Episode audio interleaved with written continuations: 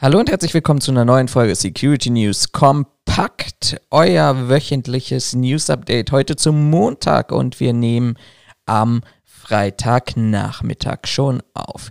Ja, es ist eine ganze Menge diese Woche mal wieder passiert, von daher lasst uns mal gleich in die News hineinstarten. Und wir starten tatsächlich mit einem Thema, was uns alle, glaube ich, in so einer Art und Weise ein bisschen geschockt hat in den letzten Wochen und wer auch neben den Security News unseren Podcast verfolgt, der hat auch mitbekommen, dass es uns in der letzten Podcast-Folge ganz schön beschäftigt hat. Und zwar reden wir natürlich über die Sicherheit von Bundestagsabgeordneten, über die Sicherheit des Bundestages sowie den Demonstrationen, die da rund um den Bundestag herum stattfinden und den Ereignissen, die tatsächlich ähm, auch in den letzten Demonstrationswochenende stattgefunden hat, nämlich dass über offensichtlich die Besucherregelung ähm, über den demokratischen Weg hinein Gäste ähm, geschleust wurden, nenne ich es an dieser Stelle mal, die dann tatsächlich Abgeordnete belästigt haben, bedrängt haben, beleidigt haben und der Meinung waren, das alles auch noch im Livestream darzustellen. Und die Newsplattform Business Insider hat sich tatsächlich mal diese Woche damit beschäftigt und hat gesagt, naja, die Bedrohung, Beleidigung, Belästigung von ähm, Abgeordneten, das bleibt ja nicht nur an der Arbeitsstelle, sondern das wird ja auch mit ins ähm, private Umfeld mitgetragen und ähm, hat mal eine Zahl rausgesucht, nämlich eigentlich zwei Zahlen, wenn man das ganz genau nimmt, nämlich die Angriffe oder Attacken auf Politiker in der laufenden ähm, Legislaturperiode beziehungsweise im laufenden Jahr und das, was eigentlich der Bundestag an Geld ausgegeben hat, um Abgeordnete auch in ihren eigenen vier Wänden zu schützen. Und diese zwei Zahlen sind deshalb ganz spannend, weil sie eine Zunahme dokumentieren. Sie dokumentieren auf der einen Seite eine Zunahme der Angst, gleichzeitig gepaart mit einer Zunahme auch der Fragestellung, ähm, wie sicher auch aus objektiven Gründen Politiker und Abgeordnete des Deutschen Bundestages sind. Fangen wir mal mit der ersten Zahl an und die erste Zahl bezieht sich auf das Jahr 2019 und nämlich die Angriffe auf Politiker und da hat das Bundeskriminalamt bundesweit 1451 Fälle von Rechts- sowie auch Linksextremisten, muss man an dieser Stelle mal sagen, registriert. Und das sind tatsächlich 15 Prozent mehr als im Vorjahr. Das ist eine ganz, ganz hohe Zahl, finde ich, an dieser Stelle. Genauso auch wie die zweite Zahl, mit der wir uns heute beschäftigen wollen, nämlich die Frage, wie viele Bundestagsabgeordnete eigentlich auf Empfehlung des Bundeskriminalamts ihre Wohnung und ihr Haus sichern. Und das sind tatsächlich in der aktuellen Legislaturperiode, also seit Oktober 2017, inzwischen 93 Abgeordnete aller Fraktionen, ähm, die Schutzmaßnahmen eben an ihrem privaten Wohnsitz bezahlt bekommen. Dazu muss man sagen, dass betroffenen Parlamentariern, die also nachweisen können, dass sie einer entsprechenden Bedrohung unterliegen und ähm, dass sie dadurch tatsächlich auch ihre Arbeit nicht korrekt ausführen können, auf Antrag einmalig 19.000 Euro zur Verfügung stehen, um diese Schutzmaßnahmen und Einrichtungen ähm, implementieren zu lassen. Das finde ich ist eine ganz, ganz ordentliche Summe und das heißt dann aber auch im Umkehrschluss, dass wir in dieser Legislaturperiode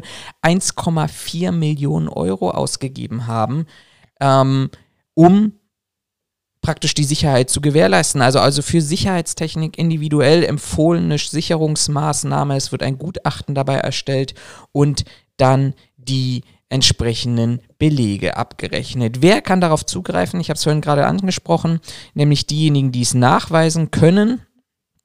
Und zwar heißt das hier, wenn Mitglieder des Deutschen Bundestages in eine Gefährdungsstufe eingestuft werden, dann ähm, werden ihnen die notwendigen Kosten erstattet. Ich finde, das ist ein bisschen beängstigend, weil wir können alle unterschiedliche Meinungen an dieser Stelle haben und wir können an dieser Stelle auch allesamt darüber reden und sprechen, dass wir ähm, in einen politischen Diskurs gehen. Und dieser Diskurs soll auch möglich recht hart sein. Aber alles in allem, wenn das in Gewalt ummünzt, finde ich, ist das wirklich erschreckend. Und das deutet vielleicht auch ein bisschen an, wo sich unsere Politiklandschaft nicht nur hinsichtlich der Einzelerlebnisse, die wir immer wieder mitbekommen und dokumentieren müssen, sondern auch außerhalb davon, wo sich unsere Politiklandschaft auffällt.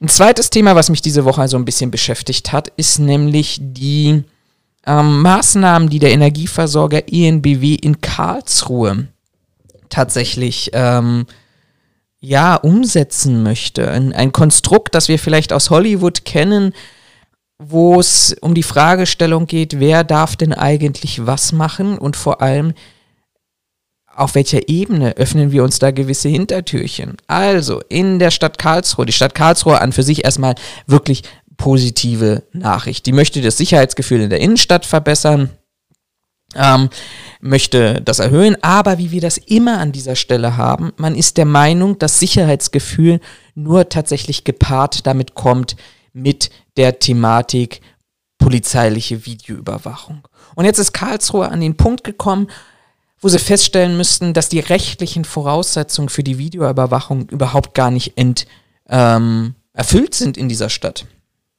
Das heißt also, die Stadt sowie die Polizei haben gar keine Möglichkeit, diese Videoüberwachung in irgendeiner Art und Weise tatsächlich zu implementieren.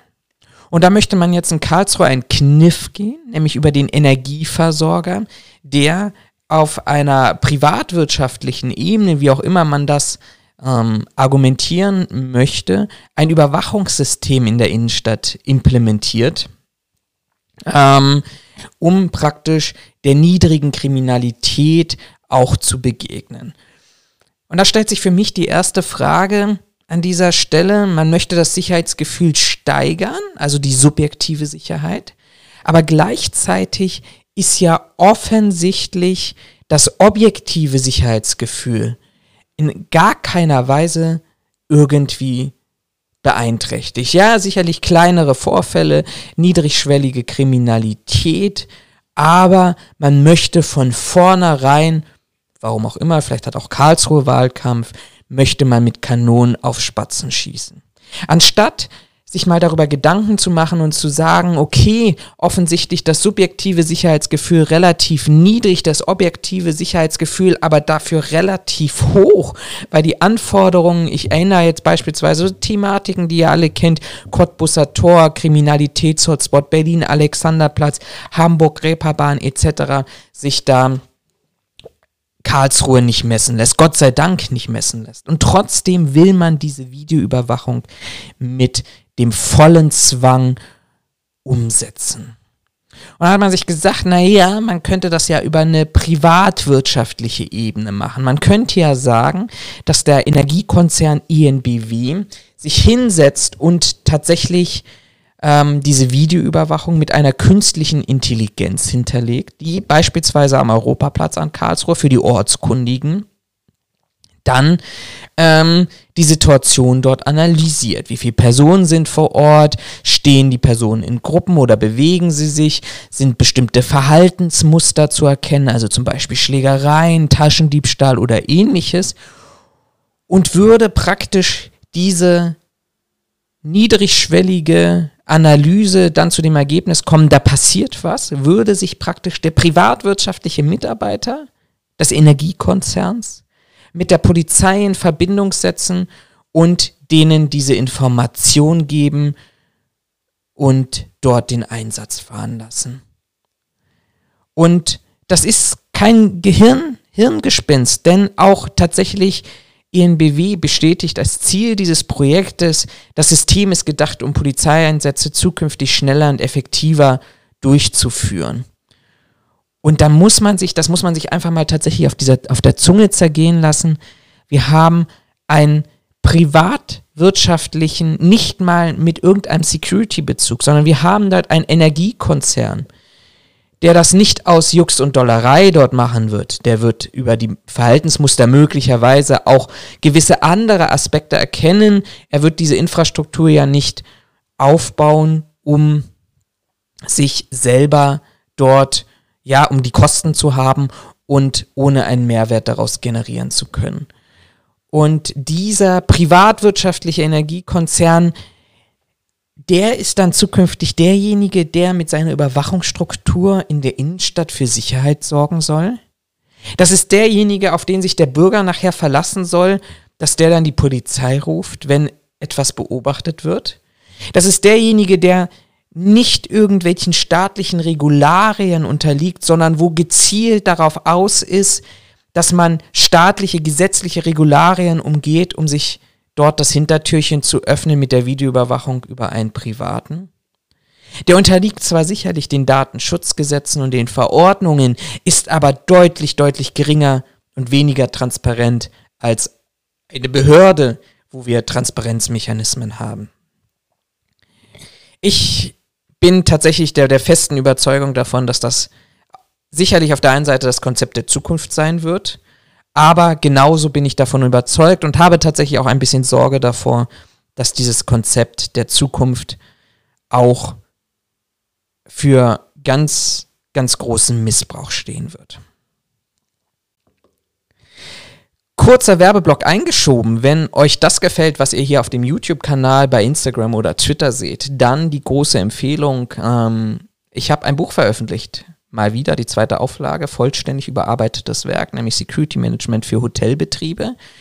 Dort beschäftige ich mich nämlich genau mit diesen Themen Sicherheitskonzeption weg davon, dass wir mit der Keule der Technik kommen, sondern dass man ganz, ganz viel auch über die Thematik Organisation und personelle Sicherheit bekommt. Ihr findet dieses Buch im lokalen Buchhandel, unterstützt den zu Corona-Zeiten, aber genauso, wenn ihr sagt, mir ist es lieber zu Hause zu bleiben, bei jedem Buchversandhändler sowie bei Amazon.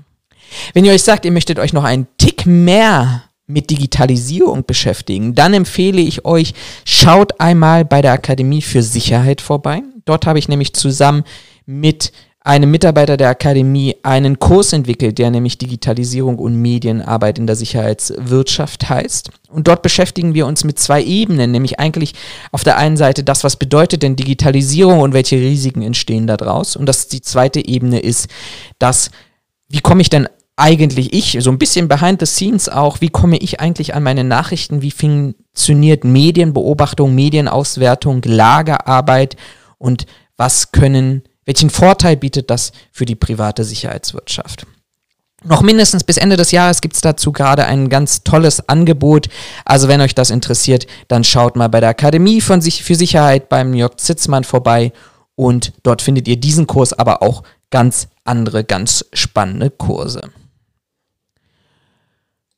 kommen wir wieder zurück in die Lokalpolitik. Wir haben, sind heute sehr lokalpolitisch. Ähm, und zwar wollen wir nochmal einen Blick nach Berlin werfen. Berlin war ja die große Aufregung gewesen. Landesantidiskriminierungsgesetz, Beweisumkehr, ähm, stärkere Transparenz, aber auch für den Bürger die Möglichkeit, hier besser gegen Diskriminierung vorzugehen. Und ihr erinnert euch vielleicht daran, der Horst Seehofer hatte gesagt, oh, ich schicke gar keine, keine Polizisten mehr nach Berlin, wenn man sich hier fürchten muss, angezeigt zu werden. Übrigens auch eine ganz, ganz interessante Argumentationskette. Die gleiche Argumentationskette an dieser Stelle hatte übrigens auch ähm, die Landespolizei Mecklenburg-Vorpommern äh, mit dem inzwischen zurückgetretenen Café, der bei mir Rechtsextremisten eine Waffe gekauft hat. Also diese Ironie, die da manchmal entsteht, ist, ist, ist unbeschreiblich und die kann man sich nicht ausdenken. Aber genauso auch die Landespolizei Brandenburg hatte diese Befürchtung gehabt. Das konnte man relativ schnell ausräumen, weil man einfach belegen konnte, dass die drei Innenpolitiker das Gesetz nicht gelesen hat, weil Landesgesetze A haben immer nur eine ländliche Wirkung äh, und gleichzeitig stand drin, dass eindeutig drin, dass es nur um Landesbeamte der ähm, des Landes Berlin geht. So. Und es ist ja nicht nur für die Polizei, sondern es ist für alle Beschäftigten des öffentlichen Dienstes gedacht gewesen und für allen Bürger. Und diese Aufregung, die man dort hatte, jetzt müssen wir uns einer Welle von Klagen gegenüberziehen. Man muss, wir werden, unsere Beamten werden sich nicht mehr trauen, irgendwelche Maßnahmen zu machen, Pustekuchen. Unser Justizminister Dirk Behrendt hatte nämlich am Donnerstag mal die Halbjahresstatistik, also sechs Monate haben wir es jetzt inzwischen, veröffentlicht und muss konstatieren, es gab insgesamt 108 Bürgerbeschwerden. Ich werde mal an dieser Stelle nachreichen, das habe ich mich tatsächlich nicht vorbereitet, wie viele ähm, Stellen und wie viele öffentliche Angestellte, Landesbeamten etc. wir haben, weil 108 Bürgerbeschwerden ist tatsächlich relativ wenig, finde ich an dieser Stelle, auf Grundlage natürlich dieser neuen Regelung. Und von diesen 108 Bürgerbeschwerden zieht sich das so wie die Drei-Monats-Statistik, wo wir, glaube ich, insgesamt 48 Beschwerden hatten, ähm, mit und nur 23 Beschwerden betrafen demnach die Polizei. Ein bisschen Zahlen, acht die Berliner Verkehrsbetriebe, sechsmal die Bürgerämter und die anderen Sachverhalte betrafen Gerichte, Finanzämter, das Amt für Einwanderung, das Jobcenter Standes und Jugendämter. Ganz interessant auch die Verteilung, äh, auf welcher Basis das Antidiskriminierungsgesetz hier Beschwerde eingelegt wurde, nämlich in 43 Fällen fühlten sich die Menschen aufgrund ihrer Herkunft diskriminiert. 27 Mal war das aufgrund einer Behinderung der Fall, 18 Mal aufgrund von Erkrankungen, 12 Mal aufgrund des Geschlechtes und ähm, alle anderen Gründe, äh, wo es um die sexuelle Identität, sozialer Status oder das Alter gegangen ist. Leider ergab sich daraus nicht, welche Folgen daraus entstanden sind. Ähm, das wäre natürlich an dieser Stelle auch nochmal ganz spannend und ganz interessant aber das sind erstmal die Zahlen, also die große Katastrophe, die alle erwartet haben. Die ist hier nicht eingetreten. Das soll es an dieser Stelle auch für diese Woche gewesen sein mit den Security News Kompakt. Wenn euch das gefallen habt, ihr könnt uns weiterhin supporten auf YouTube, Spotify, Google Podcasts, Apple Podcasts, Twitter, Instagram, überall, wo ihr diesen Podcast findet und euch den anhört.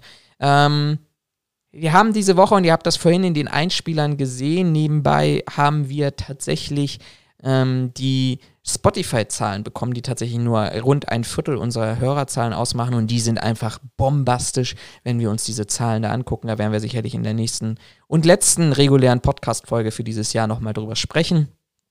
Aber vielen, vielen Dank an dieser Stelle schon mal für diesen unglaublichen Support, für diese Reichweite, die wir ähm, mit diesem wirklich Nischen-Podcast, mit diesem kleinen Podcast generieren können. Und wenn ihr Empfehlungen habt für Weiterentwicklung, für andere Themen, dann schreibt uns das in die Kommentare hinein. Kommentiert auch immer wieder gerne, was ihr letztendlich davon haltet, von den Inhalten, die wir hier darstellen und die Meinungen, die wir hier präsentieren. Und ansonsten denkt daran, es geht auf Weihnachten zu, bleibt gesund, achtet an die Corona-Maßnahmen und die Regelungen, sodass wir möglicherweise dann nächstes Jahr in eine vielleicht etwas positivere und freiere ja, Zukunft blicken können. In diesem Sinne, bleibt gesund, bleibt anständig, bleibt sicher. Bis zum nächsten Mal. Macht's gut und tschüss.